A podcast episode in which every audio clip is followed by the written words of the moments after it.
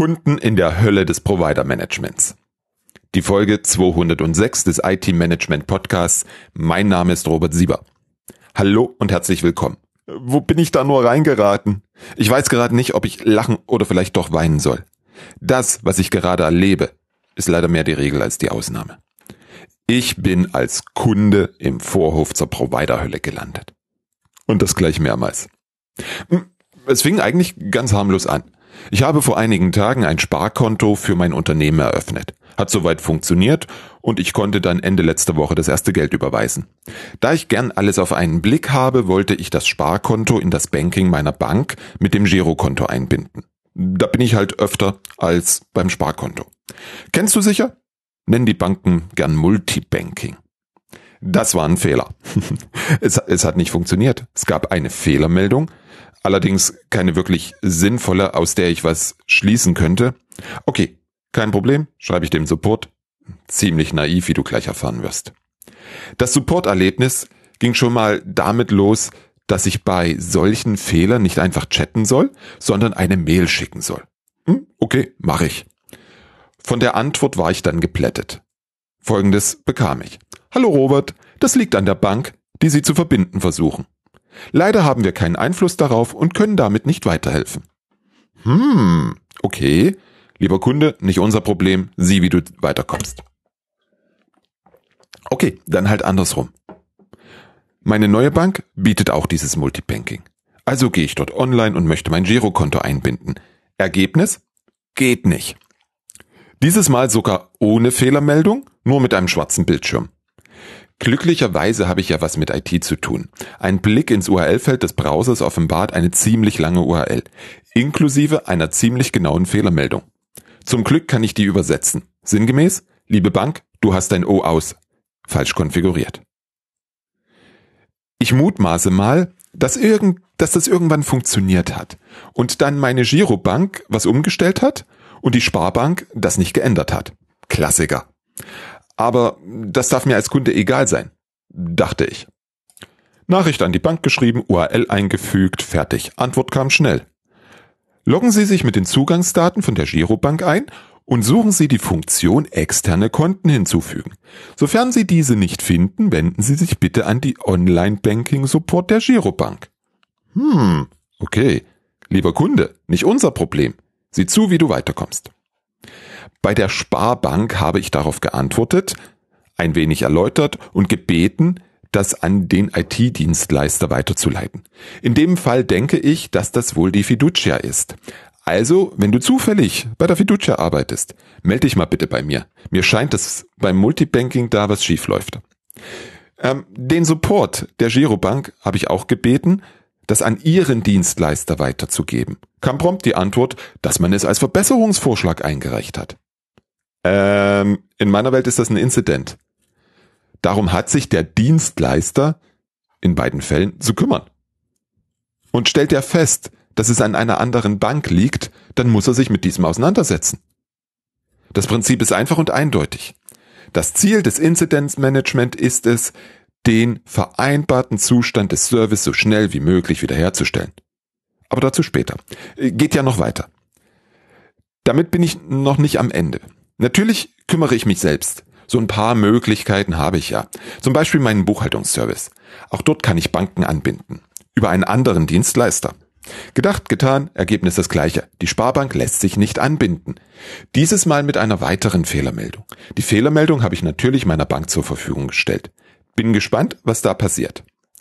Meine Vermutung anhand dieser Fehlermeldung ist, dass der Zugriff auf Tagesgeldkonten grundsätzlich nicht implementiert ist, weil die Payment Service Directive 2, also PSD2, nur für Zahlungskonten gilt. Das sind in der Regel Giro- und Kreditkartenkonten. Aber muss ich als Kunde so weit in die Materie einsteigen? Ist es nicht Aufgabe der Serviceanbieter, also in diesem Moment der Banken, klar zu kommunizieren, dass die Bankanbindung nur für Girokonten geht? Zumindest ist das meine Vermutung für die Anbindung des Sparkontos an die Girobank. Für den anderen Fall sehe ich eine fehlerhafte Konfiguration als Ursache. Daher erneut mein Aufruf, wenn du bei der Fiducia arbeitest, melde dich bitte bei mir. Ich denke, du hast mitbekommen, was das Problem ist. Banken nutzen Services von Dienstleistern oder Fintechs. An sich kein Problem. Dafür sind die Services ja da. Ein spezialisierter Anbieter kann das ja auch viel besser, als wenn das jede Bank für sich löst. Zu dieser Lösung gehört allerdings nicht nur die Technik, sondern auch das Ganze drumherum. In Service Management Sprache sind wir jetzt im Provider Management gelandet, weil die technische Anbindung allein führt nicht dazu, dass das Produkt am Ende für den Kunden wirklich gut ist. Ich als Bankkunde kann mein Konto nicht anbinden. Die Anbindung einer solchen Multibanking API, wie sie Klarna oder FinAPI bieten, ist schnell gemacht und es funktioniert auch in der Regel. Aber was passiert, wenn es nicht funktioniert? Wie sieht das Incident Management aus? Wie erfolgt die Kommunikation und Abstimmung im Change Management? Welche Eskalationswege gibt es, wenn es nötig wird? Weiß der Service Test, was er wann tun soll? Hat er Möglichkeiten herauszufinden, zu finden, was für ein Fehler vorliegt, um das Ticket richtig zu routen? Ganz viele Fragen, die nur ein Ausschnitt von dem sind, was Provider Management bedeutet. Ich möchte dich heute dafür sensibilisieren, dass Dafür sind wir nicht zuständig. Das hat XYZ verbockt. Wenden Sie sich an den. Keine valide Antwort an einen Kunden ist. Schon gar nicht, wenn es sich um die echten Kunden deines Unternehmens handelt. Wir sprechen hier ja nicht über die interne IT. Nein, wir sprechen darüber, dass Kunden sich überlegen, die Bank zu wechseln, weil es nicht funktioniert. Die meisten Kunden werden die Problematik gar nicht erfassen können. Ich bin mir nicht sicher, ob meine Vermutungen überhaupt richtig sind oder in die richtige Richtung gehen. Es ist gar nicht meine Aufgabe, mir darüber Gedanken zu machen. Schlimm genug, wie viel Zeit ich jetzt darein schon investiert habe. Es ist die Aufgabe des Serviceanbieters, dies vorzudenken und standardisierte Abläufe zu etablieren, die funktionieren. Klar, es ist vielleicht kein einfacher Fall. Die Girobank nutzt einen Service eines Fintechs. Das Fintech wiederum hat Geschäftsbeziehungen zu ganz vielen Banken bzw. Banken-IT-Dienstleistern. Also müssen in diesem Fall mindestens zwei, also meine Girobank und das Fintech, sich mit dem Provider Management auseinandersetzen, damit es für mich als Endkunden funktioniert. Das ist kompliziert. Insbesondere, wenn am Ende der Kette dann einer der großen Finanz-IT-Dienstleister steht. Aber genau das ist das Geschäft des Fintechs. IT wird immer mehr Teil der Produkte und Services unserer Unternehmen. Es werden immer mehr spezialisierte Dienste eingebunden. Mein Appell an alle, die diese Produkte und Services entwickeln. Kümmert euch um die Prozessintegration, bevor ihr die technische Integration abschließt. Nur so habt ihr die Chance, dass es dauerhaft für den Kunden zu einem guten Ergebnis und zu einer guten Erfahrung kommt. Schaut euch bei der Integration die fachlichen Fälle an. Wenn eine Integration von Tagesgeldkonten nicht vorgesehen ist, dann schreibt hin, dass die Anbindung nur für Girokonten funktioniert. Und nicht wie einige, beziehungsweise die meisten, tracke alle deine Finanzen in Echtzeit. Ich nehme das alle für wörtlich. Schaut euch die komplette Lieferkette an. Klärt, ob der Anbieter seinerseits funktionierende Prozesse in Richtung seiner Vorleiste hat. Sonst knallt das irgendwann. Was ich heute anhand meiner Erfahrung mit zwei Banken beschrieben habe, passiert jeden Tag in IT-Abteilungen. Unklare Beziehungen zu Lieferanten und Providern führen dazu, dass man die Verantwortung von sich weist und oder mit dem Finger auf den Vorleister zeigt. Irgendwo verständlich, allerdings aus Sicht deines Unternehmens, auch in der IT, auch in der internen IT, nicht tragbar. Was kannst du grundlegend tun, damit es besser funktioniert? Einmal ist es die Konzentration auf das Ergebnis für den Kunden, den Nutzen. Das muss im Mittelpunkt stehen.